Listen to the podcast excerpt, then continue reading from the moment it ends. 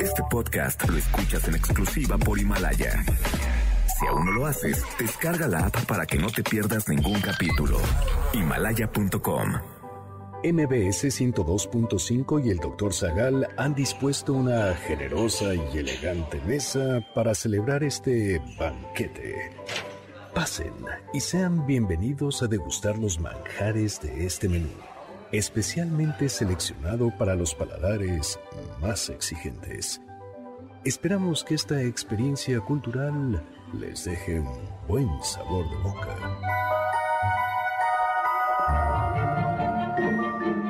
¿Cuál es la diferencia entre cacao, cocoa y chocolate?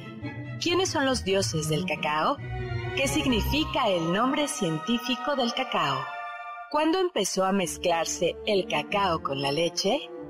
¿Qué opinión tenían los europeos del chocolate prehispánico?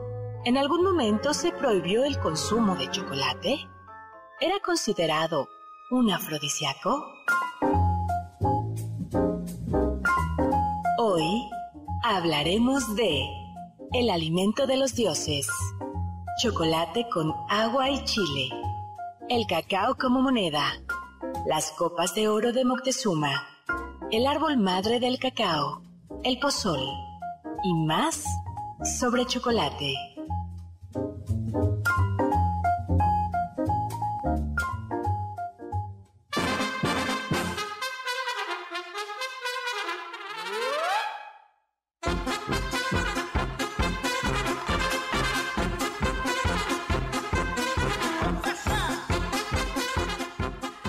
Hola, hola, soy Carla Aguilar, bienvenidos a El Banquete del Dr. Zagal. Y por hoy vamos a hablar sobre uno de los dulces favoritos que yo creo que es de la más de la mitad de la población del mundo, por lo menos es uno de mis favoritos. Vamos a estar hablando de cómo lo bebía Moctezuma y hasta cómo se volvió popular gracias a un empresario de nombre Hershey. Así que hoy nos toca hablar sobre la historia del chocolate.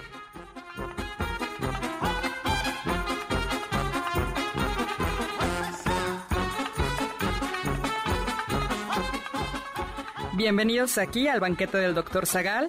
Eh, me acompañan Héctor Tapia y, por supuesto, el dueño de esta mesa que nos acompaña vía telefónica, como debe ser, dado que estamos quedándonos en casa, el espléndido Dr. Zagal. Hola, hola Carla, qué gusto, ¿cómo estás? Encantado de estar con ustedes. Bienvenida, Héctor, bienvenido. Gracias, doctor. Eh, bienvenida, queridísima Carla. Gracias. Bienvenidos todos. Estamos con un programa un poco especial, como decía Carla, porque no está, estamos en vivo, pero no estamos transmitiendo o no estoy transmitiendo desde eh, la cabina de MBS Radio. Está en su hacienda de chocolate. Estoy en mi casita de chocolate. No, estoy en mi casa guardado porque recuerden, amigos y amigas, eh, no podemos evitar la epidemia, pero sí podemos hacer algo para reducir sus estragos y son dos acciones fundamentales. Una, quedarse en casa, no hay que salir salvo que sea estrictamente indispensable. Y la otra es las medidas de higiene, la distancia y lavarse las manos. Y por eso Héctor Tapia, él sí está también retirado en una cuarentena desde Querétaro, desde donde nos acompaña, ¿no? Sí, en mi búnker de San Juan del Río, doctor. Pues, Con unos quesos, entonces ahí la voy llevando. pues muy bien.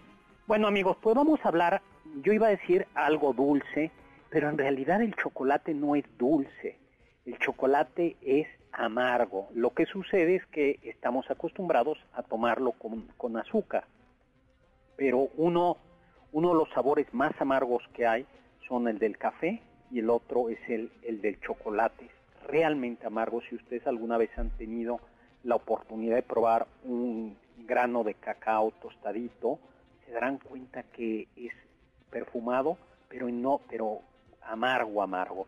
Y bueno, pues nos toca hablar del chocolate. ¿A ti te gusta el chocolate entonces, Carlita? Ay, me encanta el chocolate, doctor, y me gusta mucho el amargo. Prefiero amargo que dulce. Ay. ¿Y a ti, Héctor Tapia? A mí, doctor, antes del estirón yo era un niño muy gordito, entonces cualquier cosa que tuviera chocolate, yo le ponía mis manos y me la comía. Híjoles, no, a mí me encanta también. A mí me, me- Pasteles, donas, lo que fuera. el chocolate es, es maravilloso. Bueno, estamos en vivo, mi Twitter arroba hzagal, eh, zagal con z, Eh, ¿Tu Twitter, Carla? A mí me pueden encontrar como arroba carlapaola-ab. Pues muy y a bien. mí como Toy Tapia, T-O-Y Tapia. El juguete, ¿cómo es? El, muñequito de todos y juguete del resto, ¿o ¿cómo era? Bueno, ahorita en estos tiempos, nada de nada. Eh, recuerden que Héctor Tapia está soltero, ahora mismo está en cuarentena, pero ya una vez que regresemos de la cuarentena, Le regalan unos chocolatitos. yo estoy administrando, me los mandan a mí, yo se los haré llegar a él. Sí. Amargos, por favor. Amargos, está buscando Héctor Tapia novia, entonces podemos, eh, yo estoy admi- administrando sus citas. Un saludo a Pablo Coyote que nos está escuchando, Muchos Antonio saludos. González que nos está escuchando ya desde Whisky Lucan y eh, Annie Winnie que nos estaba eh, buscando, ¿no? Y también, ¿no? Bueno, pues vamos a hablar del, de la historia del chocolate, ¿no? Lo primero que hay que decir es que el chocolate es originario de América y en concreto originario eh, de estas tierras, ¿no? Sus semillas, con sus semillas, se hace el chocolate, de donde se extrae de esas semillas la manteca de cacao eh, y, por supuesto, el- la, la masa del chocolate. Los historiadores creen que eran los olmecas quienes descubrieron por primera vez el fru- que el fruto del cacao era comestible eh, allá por la región de Tabasco. Recuerden ustedes que los olmecas son esa cultura madre, la cultura del preclásico, madre de todas las culturas de Mesoamérica. Eh, pues no se sabe, la conjetura es, algunos piensan en el 1500 antes de Cristo, otros en el 400 antes de en el 1500 antes de Cristo, eh, y que seguramente vieron que algunos roedores comían con avidez esos granos, ¿no? ¿Tú has visto en realidad el fruto del cacao? Sí, es, es, es, es una mazorca, ¿no? Es una como una mazorca de cacao que está dentro de... No sé, yo siempre lo he visto como una pequeña papaya. Exactamente, ¿no? Es como una pequeña papaya, vamos a decir, por decirlo de alguna por fuera, ¿no? Como Exacto, por fuera. Y por dentro es como una mazorquita, ¿no? Lo que nosotros comemos son los granos del cacao. Tú, Héctor, ¿alguna vez has probado los granos del cacao?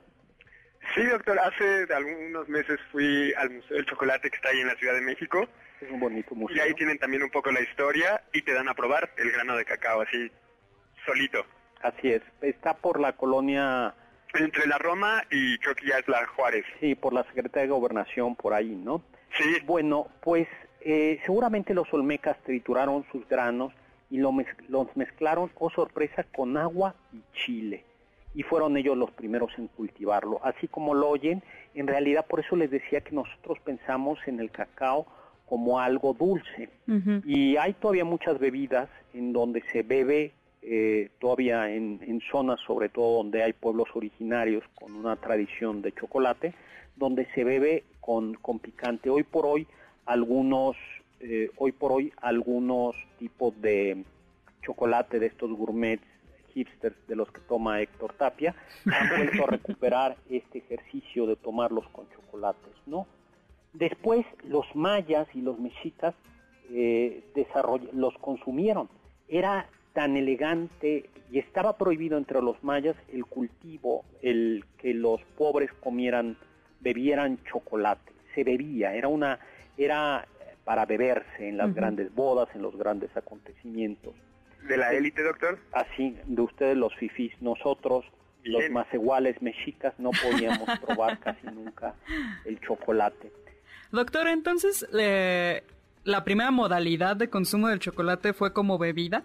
Eh, Sí, en realidad el tomarlo en repostería o tomarlo en pastilla es hasta el siglo XIX.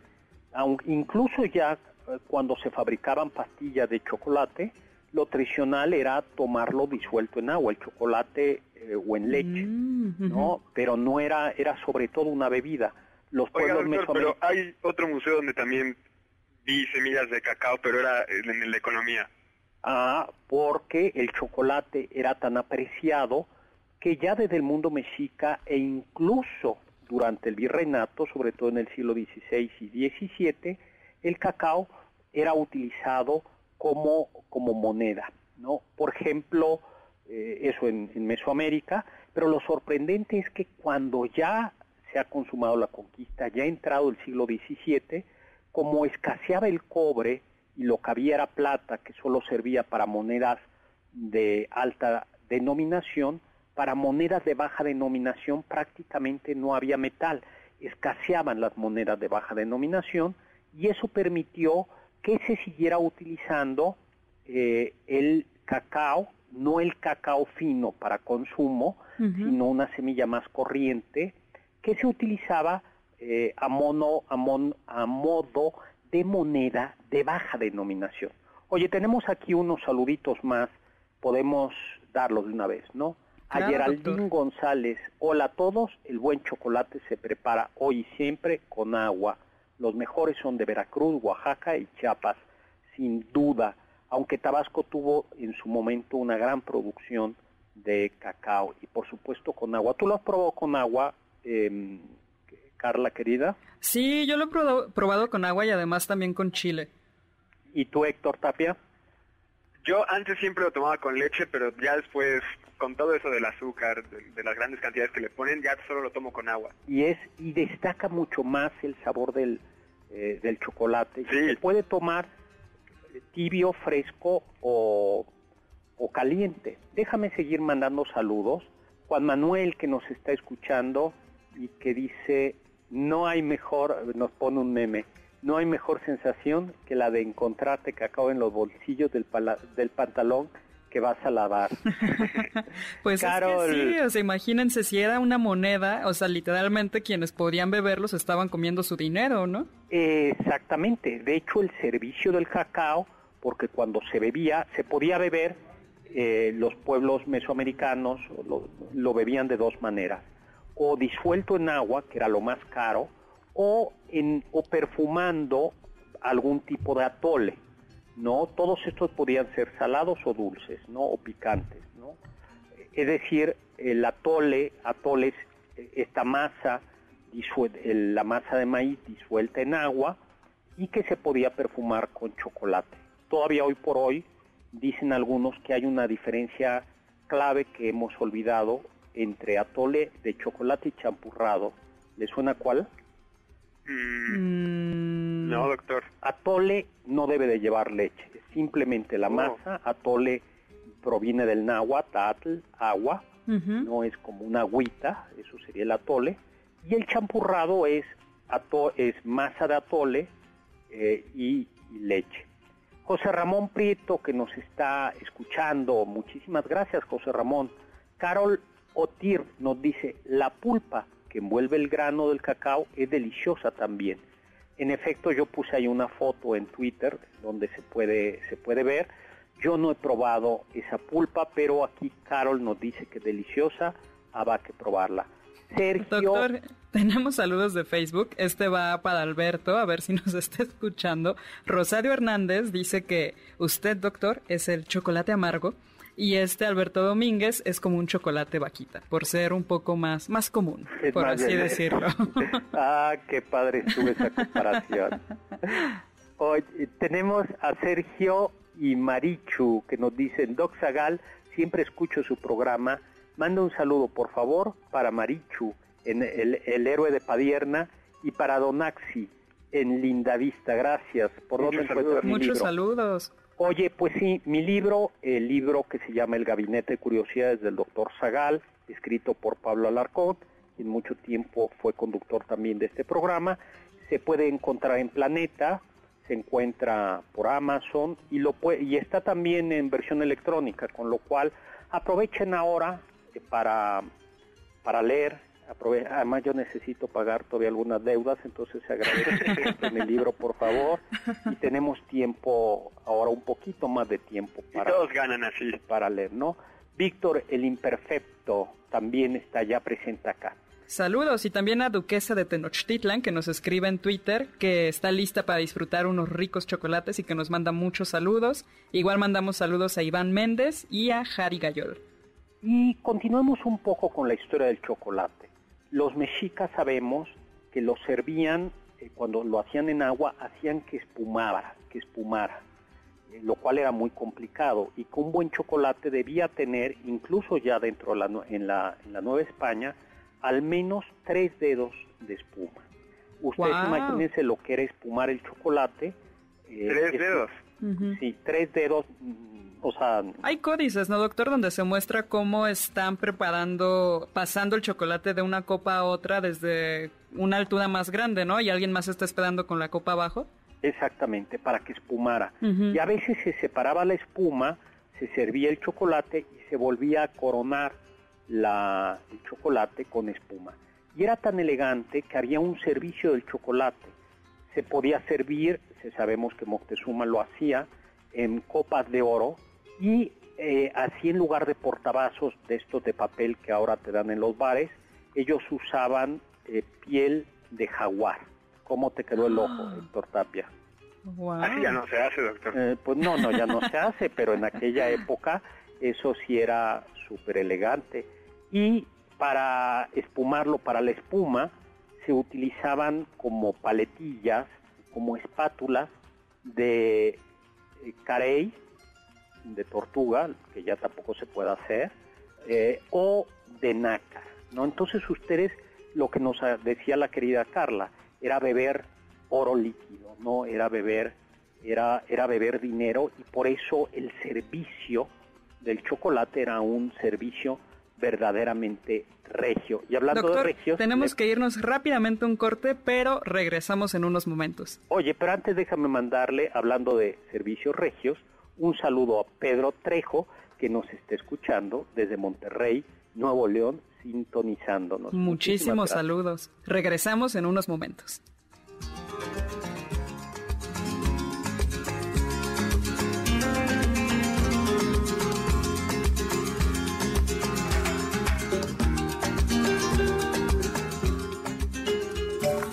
del diccionario del doctor Zagal. El molinillo ayuda a desleír el chocolate machacándolo en el fondo de la olla y a batirlo para oxigenarlo y que genere espuma. Es un instrumento novohispano. Los pueblos prehispánicos tenían otras maneras de batir el chocolate. En el Códice Florentino, hay una ilustración que muestra a una mujer trasvasando desde lo alto el chocolate entre dos contenedores. Sin embargo, también contaban con el aneloloni, que Alonso de Molina define en su diccionario de 1571 como instrumento para mecer cacao cuando lo hacen.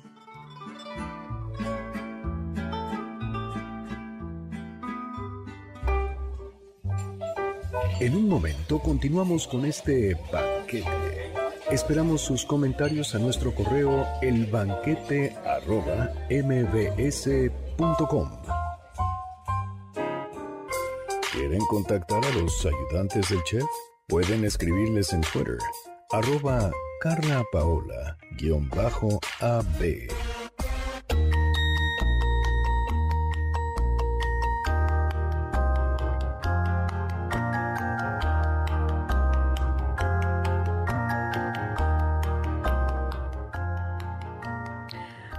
bienvenidos al banquete del Dr. Zagal y regresamos con una música un poco dulce para seguir hablando de este tema. Y bueno, amigos, estamos teniendo una transmisión especial porque nos encontramos en vía remota con Héctor Tapia y el Dr. Zagal. Hola, hola, pues encantado de estar con ustedes. En efecto, una vía remota porque nos estamos cuidando todos. Así eh, es. Y por eso, pues no podemos estar en cabina pero estamos aquí desde, como dicen, la magia del, la magia del, del radio, ¿no? Así es, doctor. Recuerden, la instrucción es quedémonos en casa y aquí en MBS Radio tenemos muchos programas para acompañarlos durante esta cuarentena. Y así que no se pierdan ninguno, aquí estaremos nosotros, el banquete del Dr. Zagal, y también pueden encontrarnos en nuestra página de Facebook, Dr. Zagal, y pueden escuchar otros programas en nuestros podcasts que se encuentran en la página de MBS Radio y también en nuestra página de iBox. Ahí pueden encontrar todos los programas. Perfecto, maravilloso. Eh, le mandamos un saludo a Jorge Andrés MX, que además nos está haciendo favor. Yo ya subí también una imagen del Códice Florentino, donde está viendo cómo se espuma el chocolate en, el mundo prehispánico. Y Jorge Andrés MX nos ha hecho favor de subir algunas imágenes también. Doctor, con la cápsula que escuchamos antes de ir al corte, yo creo que no hay momento más bello cuando eres niño, cuando enfrente de ti en la mesa están espumando el chocolate. Ay, qué bonito. Qué, Gran imagen. Ni siquiera como niño, yo creo ya también como adulto. Claro, claro, por supuesto. Mi padre espumaba el chocolate con molinillo y lo hacía muy bien. Se enojaba porque yo a veces lo hacía en, en licuador, o sea, lo calentaba y metía rápidamente el chocolate a hacer y así espuma. y, y no. Tenemos eh, Grupo Gerona, nos está escuchando y nos manda saludos. Estimado doctor Zagal, el epígrafo cortinilla del programa de hoy es, toma chocolate, paga lo que debe. un abrazo desde lejitos. Oye, a ver si nos pone ahí, Juan Carlos, nos llega a poner un, un pedacito en algún momento. Ay, sí, de esa toma canción chocolate, es buenísima. paga lo que debes, ¿no? Rosa María Montaño, muy interesante, saludos a todos. Muchos saludos. Siempre se aprende. Eh, les decía que el chocolate llega a ser tan importante, incluso ya es el primer, la primer bebida eh, o es el primer producto que los españoles adoptan, no porque al principio los españoles tienen reticencia, comen lo que hay aquí porque no les queda de otra, pero les gustaba tratar de conservar su estilo de comer europeo. Eh, y eso que ya había, muchos de ellos habían estado en Cuba. Eh, pero eh, pues el chocolate enloquece a los mismos españoles y va a ser eh, Ana de Austria, esposa de Luis. Ay, ahí está la canción, doctor. Ahí está, a ver si la escuchamos tantito. Siempre en su casa presente está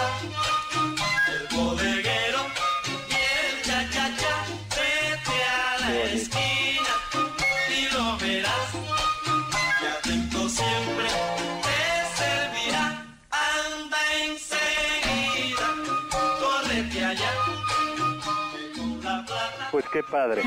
El bodeguero. En tu casa, yo creo que el Así mensaje es. muy ad hoc Toma, sí, toma chocolate, paga lo que Y debe. paga lo que debe. Ay, Dios mío, no me recuerden que yo tengo cuentas pendientes. Por favor, compren el gabinete del doctor Zagal para que yo pueda seguir bebiendo chocolate y pagar lo que debo. A ustedes, este, ahora que regresemos a, a la normalidad, vamos a dar muchos libros. Tenemos ya también libros para niños que me acaban de llegar. Ya les platicaré de algunas cosas, y pero ahorita no podemos dar todavía regalos. Ah, les es. contaba que el chocolate eh, está Ana mm, les va a gustar tanto a los españoles. eh, Francisco Hernández, protomédico de Felipe II, lo va a estudiar y va a ser admirado por sus capa por porque se considera que es un estimulante, que es muy bueno para el estómago eh, y que además como un alimento refrescante, eso es bien importante porque mm, bebido en atole o bebido en agua en las zonas de calor es muy muy muy refrescante. Es además un alimento muy nutritivo cuando se mezclaba con maíz lo, lo era también porque había una buena dosis de carbohidratos, había una dosis de grasa, por eso la gente lo podía, eh, lo tomaba y seguir caminando. Y le decía que era tan importante que los manuales de confesores, es decir, eh, los sacerdotes en el siglo XVI y XVII tenían como un manual de, de cómo confesar a las personas, ¿no? Y entre las preguntas que se dice que hay que hacerle a la gente, por ejemplo, le dicen, hay preguntas para los comerciantes del cacao. Le dicen, eh, recogiste el cacao antes de tiempo, no lo, no lo recogiste verde, eh, o, y de hecho ya incluso Fray Bernardino Sagún cuenta cómo, cómo el chocolate, perdón, cómo a veces había era tan caro que había tranzas, había gente que, que en lugar de cacao utilizaba otras semillas o que cuando molían el cacao eh, era no lo hacían correctamente y había trampas, ¿no? Y va a ser tan, tan, tan importante que en el siglo XVII eh, va a haber una, una va a haber una disputa que se llama la cuestión moral de si el chocolate quebranta el ayuno eclesiástico. La sostiene Antonio de León Pinelo. Les voy a poner un poco el antecedente. Antiguamente en la Iglesia Católica los sacerdotes o los que iban a comulgar no podían tomar ni agua siquiera de, desde un día antes de celebrar la misa. ¿Me explicó? Oh, ok. Ni agua. Por eso, por eso las misas eran temprano. Sí. Porque nadie podía resistir, o sea, bueno, tiempo sí, pero imagínate, si cenabas a las 12 de la noche, hasta las 7 de la noche del día siguiente te desmayabas, ¿no? Sí, sí, sí. Y, eh, y sin embargo el chocolate era tan eh, bebido en México que este teólogo eh, decide, intenta decir que el chocolate sí se, no rompe el ayuno eclesiástico porque no es alimento, sino es medicina, sino es un estimulante necesario Qué buena salida. para la inteligencia y que por eso los frailes pueden beber el chocolate ¿no? a cualquier hora. ¿no? ¿Cómo te quedó el ojo, Héctor Tapia? Me acuerdo de algunos profesores que antes de exámenes, doctor, no sé si a usted algún colega le tocó, que sí te dejaban un chocolatito en tu pupitre. ¿En serio? Porque te activaba. No, yo soy mal profesor. Yo, yo les dejo unos Kleenex para que recojan sus lágrimas. Eso es más oportuno. Doctor. ¿No? doctor, tenemos saludos de Aida Rosas, que nos manda saludos a pues a todos que estamos aquí y que nos felicita mucho por el programa y pide que nos cuidemos todos. Muchas gracias Aida, saludos. Aida. Y también tenemos saludos en Facebook de Jairo Serna que nos está escuchando desde... Ah, no, nos dice que le hace recordar el programa El Delicioso Chocolate de Oaxaca. Uy, delicioso. Ahora le voy a platicar eh, cómo se hacía el chocolate. Simplemente, si quieren, les cuento un poco otro incidente para que vean la importancia del chocolate. Estamos eh, hacia 1625, siglo XVII, y el obispo de Chiapas, allá en San Cristóbal, lo que hoy es San Cristóbal de las Casas, don Bernardino de, de Salazar y Frías eh, se prohibió, se atrevió a prohibir el abuso que se hacía del chocolate, porque han de saber que las damas eh, criollas mestizas bebían tanto chocolate que incluso en misa lo bebían. Entonces estaba el fraile dando su sermón y estas buenas mujeres, esta, esta aristocracia San Cristóbal, ordenaba que sus sirvientes les llevaran chocolate ahí a la iglesia. Y entonces, imagínate, qué lujo. ¿mandé? Qué lujo, doctor. Y entonces el obispo lo prohibió. Dijo, está mal que tomen a la mitad de un sermón chocolate, ¿no? a la mitad de un sermón chocolate. Y cuenta la leyenda, y murió muy poco, pronto, relativamente pronto, el obispo. Y dice la leyenda que murió porque le envenenaron su chocolate a algunas de estas damas. El karma, que le llaman. El, el karma. Ah, aquí más bien, más que karma, la leyenda no está confirmado, es que se lo envenenaron, o sea, no fue, no fue karma. Sí, no se van a meter con mi chocolatito en la misa. Eh, antiguamente, ¿cómo se hacía el, chocolate? Todavía se hace así. Eh, era en, el, siglo XIX las mujeres iban y compraban los granos de cacao en la tienda, en la tienda eh, y en la casa, eh, en la casa más decían que había que mezclar granos de cacao. Eh, ya en el siglo XIX los el cacao que se tomaba en la Ciudad de México era del Soconusco, de Chiapas, de, Guaya, de, mm, de Maracaibo y de Caracas, ¿no? Doctor, tenemos que irnos a un corte y volvemos rapidísimo para el siguiente bloque. Muy bien.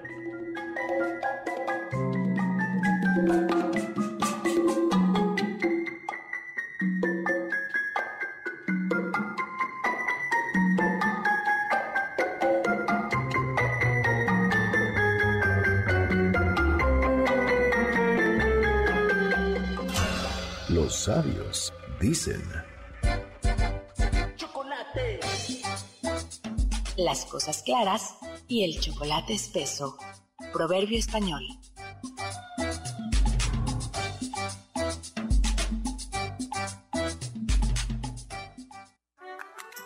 En un momento continuamos con este banquete. Esperamos sus comentarios a nuestro correo, elbanquete.mbs.com. No te vayas del banquete sin mandarle tus sugerencias al chef. Llámale 5166 1025.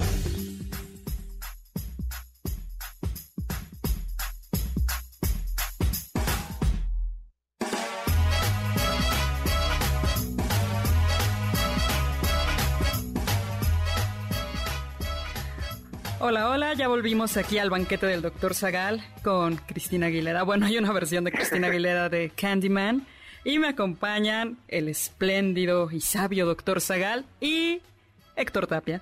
Así es, También espléndido. Hola Héctor, hola Carla, oye saludos a todos. Les pedimos que nos disculpen si quizá la calidad del sonido no es la mejor, pero como les comentamos, estamos guardando la sana distancia y entre Héctor Tapia, Carla Aguilar y su servidor hay varios kilómetros de distancia. Hay una carretera entre... Hay una carretera, hay, hay, hay, y varias casetas entre nosotros. Pero pues aquí estamos. Si quieren paso salir a darles saludos y les platico un poco cómo se hacía el chocolate, ¿no? Por un lado, Gustavo Fernández nos está mandando saludos, que le gustan las anécdotas que le contamos. Muchos eh, saludos. Juan Carlos, Juan Manuel está citando mi libro, el de Gula y Cultura, eh, donde viene chocolate que, que no tiñe, ese dicho mexicano. Carlita nos citaba en la cápsula hace rato, traía el de a mí me gusta el, chocolate espeso y las cuentas claras. Hay otro que dice chocolate que no tiñe, claro está. Jorge Andrés nos comparte, a ver, yo no sabía eso, que una salsa valentina con chocolate chocolentina. Mira, no lo sabía. Ay, qué rico estaría eso. Roba fotos, Doc, escuchándolos en vivo, que te manda saludos a Carla, Toy Tapia y saludos para todos. Eh, Harry, Harry G, Drae Gayol, Dra, nos manda unos molinillos del tamaño de una persona. Increíble. Están increíbles. Sí, ya le di retweet. Y Alex Caffi nos da envidia, nos despierta nuestra envidia, nuestra gula, porque él se está comiendo unos deliciosos chocolates. Ay, qué rico. nos lo retrata. Bueno, doctor, también tenemos saludos desde Facebook de Guillermina Silva y además nos pregunta que si usted sabe cuál es el, bueno, cuál era el rey francés o español que adicto al chocolate porque al parecer le daba vitalidad en sus encuentros amatorios con las damas. Fíjate que no te puedo decir, no me lo sé. Em, no me lo puedo decir, pero en efecto el chocolate pasaba por ser un afrodisíaco. ¿Quién sería? No creo que haya sido Felipe II. No creo que haya. Y por cierto, ¿saben qué desayunaba Carlos V? ¿Chocolate? No, Estaría bien que fuera chocolate. Cerveza. estuvo mejor. Ay, ¿por qué un famoso chocolate se llama Carlos V? Bueno, porque el, el, chocolate llegó en la época de los Austria, pero en realidad se popularizó un poco después de Carlos V, con Felipe II. Mm. Este, ¿Tú sí desayunarías cerveza, Carlos, Carlos V? ¿Héctor Tapia? No creo, lo he hecho, pero no lo recomiendo.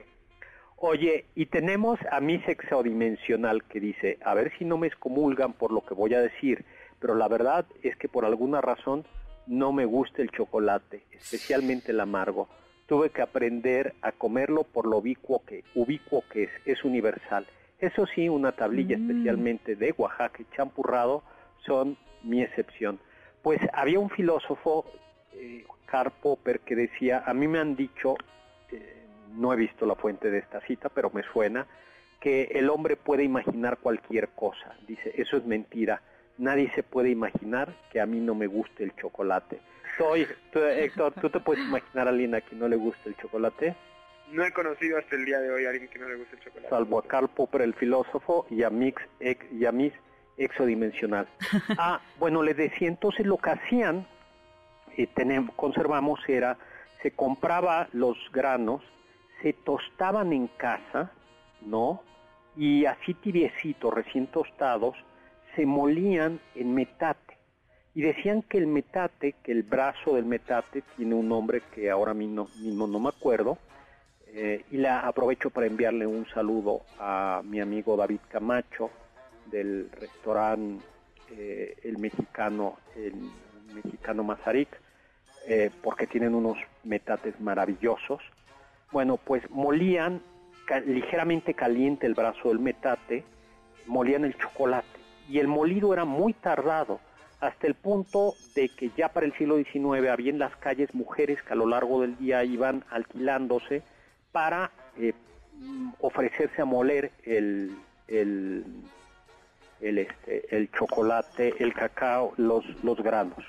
Ahora, como les decía, cada receta, cada familia tenía su receta. Se trataba de, decían, de encontrar la mezcla. Decían que la mejor mezcla era tres partes de cacao del Soconusco, tres partes de cacao de Maracaibo, tres partes de cacao de eh, Caracas. A México llegaba ya desde el virreinato, llegaba algo de cacao de Guayaquil, eh, pero el cacao de Guayaquil se consideraba que era malo, que no solo lo consumían los pobres. Y luego a eso le agregaban eh, canela, vainilla y azúcar en la proporción de cada quien. Y con utilizando el calorcito y la manteca del, del cacao, del, la misma manteca que va sacando el cacao, se hacían las pastillas de cacao, que luego, se, perdón, de chocolate, es el chocolate metate, todavía en Oaxaca en el mercado se puede ver cómo lo hacen, eh, que se disolvía ya fuese en leche o ya fuese en agua. Ya para el siglo XIX, en realidad para el siglo XX, ya va a haber como tres grandes escuelas del chocolate. A ver a cuál se apuntan ustedes. La escuela mexicana, que es espumoso, espumoso, pero en agua.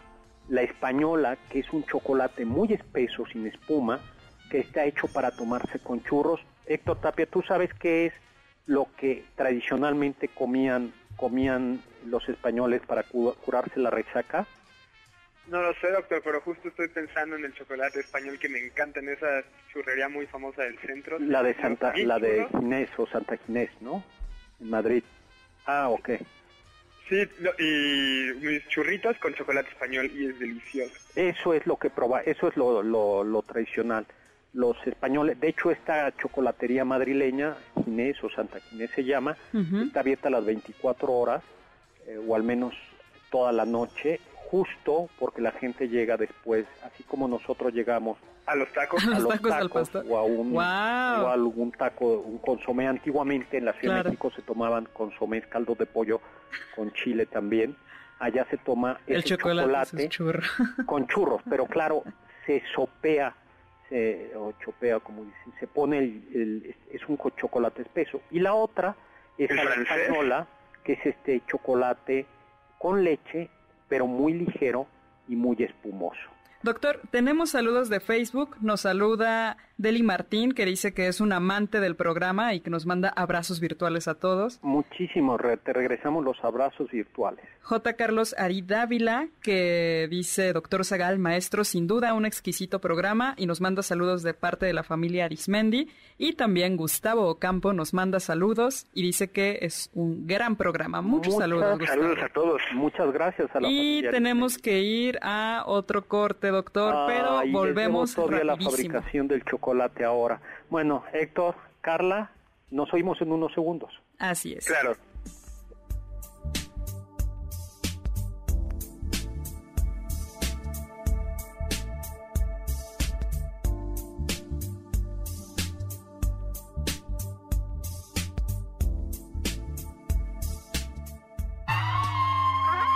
Escuché que... Utah, Estados Unidos, se tiene un registro arqueológico del uso del cacao que data del 780 a.C. Dado que el cacao crece de forma natural en áreas cerca del Ecuador, los arqueólogos se preguntan cómo llegaron los granos de cacao hasta este territorio. Esto abre la puerta a grandes teorías sobre el intercambio comercial entre Centroamérica y Norteamérica.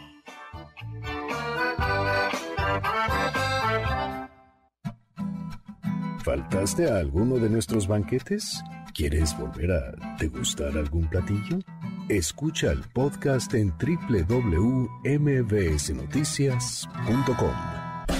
Ya volvemos a este banquete después de un ligero entremés comercial. Hay quien dice que... Dicen que Ruth Graves Wakefield la creadora de la primera galleta con chispas de chocolate, le dio el derecho de uso de su receta Tollhouse Cookie a Nestlé, a cambio de un dólar y un suministro vitalicio del chocolate de esta compañía.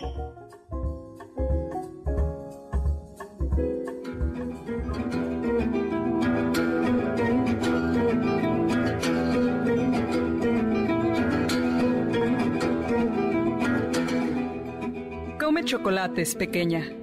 Come chocolates. Mira que no hay más metafísica en el mundo sino chocolates. Mira que las religiones todas no enseñan más que la confitería. Come, pequeña sucia, come. Ojalá comiese yo chocolates con la misma verdad con que los comes.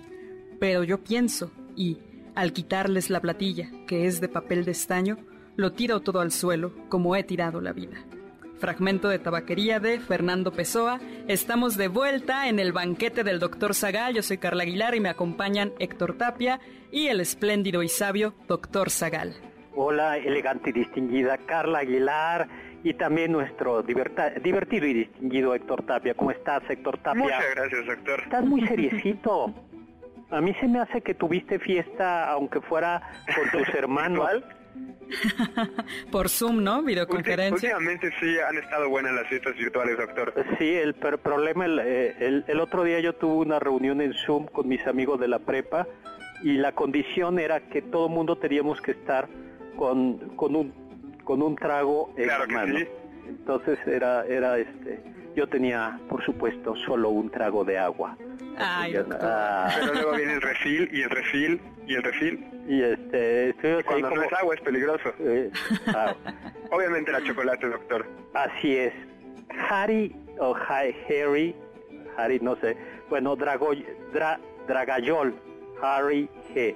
Nos dice, la piedra del metate se llama metlapilli, metlapilli o metlapilli, metlapilli. Muchísimas gracias por decirnos. Y Jorge Andrés nos dice que en Francia se popularizó enormemente el alimento afrodisíaco justo cuando Ana Teresa de Austria, infanta de España, se le ofreció, eh, yo creo que es a Luis XIII, no al, eh, eh, a Luis XIII, porque él dice que Luis XIV, a mí me, no sé si es Luis XIII o Luis XIV, ¿no? Y que se rumoraba también que Madame Pompadour utilizaba el chocolate, nos dice Jorge Andrés, Andrés nos dice que se popularizó el chocolate cuando eh, Madame Pompadour, amante de Luis XVI, perdón, de Luis XV, también lo usaba como, pues, como un perfume, por así decirlo, para animar al... A sus amantes masculinos, ¿no, doctor? Eh, bueno, al rey, tú dirás. ¿no? Doctor, yo sé que en la literatura hay muchos ejemplos, pero a mí uno que de chiquito me, me gustaba mucho es en Harry Potter, eh, introducen esta idea de que cuando unos fantasmas, que eran los dementores, te succionan el alma, te podías reponer con un chocolate, porque te regresaba esta vitalidad. Ay, sí es cierto. Sí, era como el equivalente al bolillo para el susto, Qué bonito. pero más dulce. Bueno, y eso es lo que hacían en el siglo XIX cuando estaban los viajeros eh, y llegaban a una posada, en cuanto recibían, iba, llegaban, les daban eh, algo de chocolate, un- una taza de chocolate y o una jícara de chocolate y cuando se iban también para reconfortarlos y animarlos.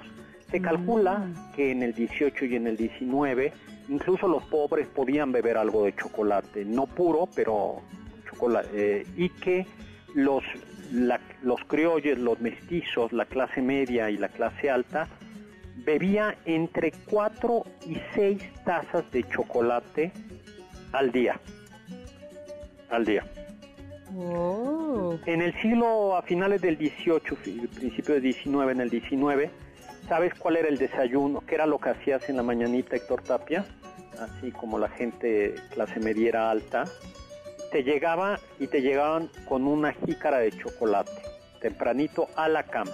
Ese es un gran servicio. ¿sí? Y iba acompañada o de un pan de yema para remojar o de una fruta cristalizada.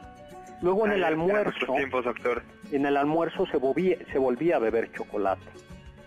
Y luego, después eh, de la siesta, porque tú, bueno, era almuerzo como a las 10 de la mañana, y luego a la una se comía muy bien, la gente de alta sociedad comía siempre pescado y carne, además varios platillos, y luego se dormía una siestecita. Y por ahí de las 6 de la tarde se bebía chocolate.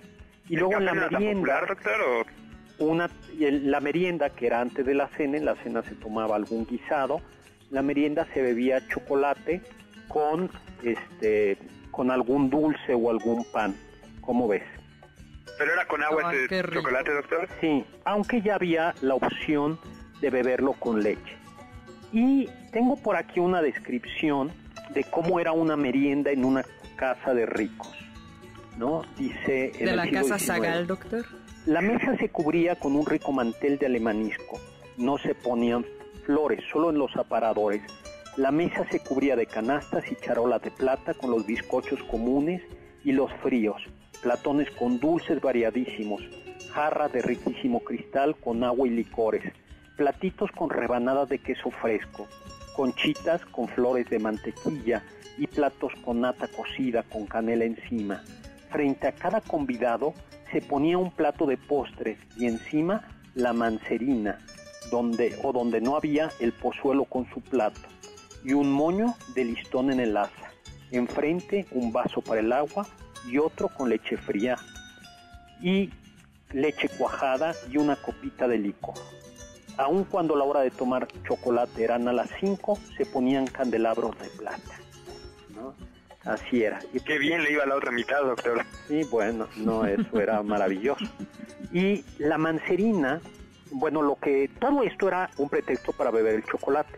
A mí todavía me tocó beber chocolate con queso. ¿Con queso? Sí, así como lo oyen. Esto que acaban de describir me tocó en dos lugares. Me tocó en Chiapas, que te dan un chocolate caliente, y en algunos lugares me tocó que le ponen una rebanadita de queso panela al chocolate.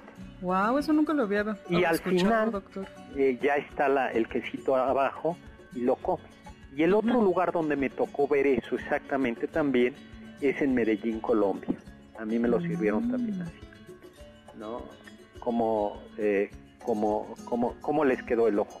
Pero yo les iba a platicar de cómo es la fabricación actual del chocolate. Doctor, pero también nos iba a decir de, de las mancerinas, ¿no? Ah. Que se deben al virrey de Mancera, que él las inventó. Sí, pues miren, al virrey, la manera clásica de tomarlo era en jícara. Luego se va poner, pero mm, luego se va poniendo de moda la taza. Eh, y el problema de la taza es que el chocolate siempre va acompañado de pan. Y al virrey de Mancera le daba flojera tener que tener con una mano la taza del chocolate y con otra la el platito con el pan. ¿Es agotador? Pues sí, agotador. Solución, pegas el plato a la taza. Claro. Y entonces eso es una mancerina. Aunque la manera también más tradicional era beberla en se llamaban cocos chocolateros, que son cocos chiquitos, pero engarzados en plata. Hay por ahí algunos preciosos. Yo tengo una amiga que tiene una colección de cocos del virreinato, sí, chocolateros, entonces son, imagínense ustedes un coquito chiquito, hueco, eh, envuelto en plata, en una armadura de plata precioso, y ahí se servía el chocolate. ¿Cómo les quedó el ojo? Wow. Creo que eso sí lo he llegado a tomar, doctor. Eh, en, el, el chocolate en coco. sí. Ay, qué elegante. En estas cafeterías hipsters que dice. Ay, mira. Y no así sabía, te lo cobran. No sabía. Ay, doctor, ya nos comió. Ya, no les pude platicar ni de Henri Nestlé eh, y su aportación al chocolate, ni de Lindt que inventó una máquina que permite suavizar el, chocolate no llegamos al chocolate europeo, se nos acabó el tiempo. Creo que tendrá que haber parte 2 en el futuro, doctor. Pues muy bien. Oye, muchísimas gracias, Héctor. Héctor Gracias a todos ustedes y quédense en casa, doctor. Pues sí, quédense en casa. Yo le recomiendo un libro de Martín González de la Vara, Historia del Chocolate en México, publicado por Más Ediciones, ¿no? Así, Más con doble A de 1992. Historia del Chocolate en México de Martín González de la Vara. Y perdón que le recomiende mi libro, pero se lo recomiendo, Gabinete de Curiosidades, de Pablo Alarcón y Héctor Zagal, publicado por Planeta. Carlita. Muchas gracias, doctor, y muchas gracias a Carmen Cruz Larios en cápsulas, a Juan Carlos Castillo en producción, en controles a Michael Amador, por supuesto a Héctor Tapia, al doctor Zagal. Gracias. Muchas gracias por acompañarnos en el banquete del doctor Zagal y los dejamos con el siguiente programa, Balones al Aire, con Eduardo Chabot y todo su equipo. Confiamos que este banquete ha sido un deleite gourmet y cultural. Gracias por escucharnos y los esperamos el próximo sábado con una deliciosa receta que seguro será de su agrado. MBS 102.5. Estamos contigo. Este podcast lo escuchas en exclusiva por Himalaya. Si aún no lo haces, descarga la app para que no te pierdas ningún capítulo. Himalaya.com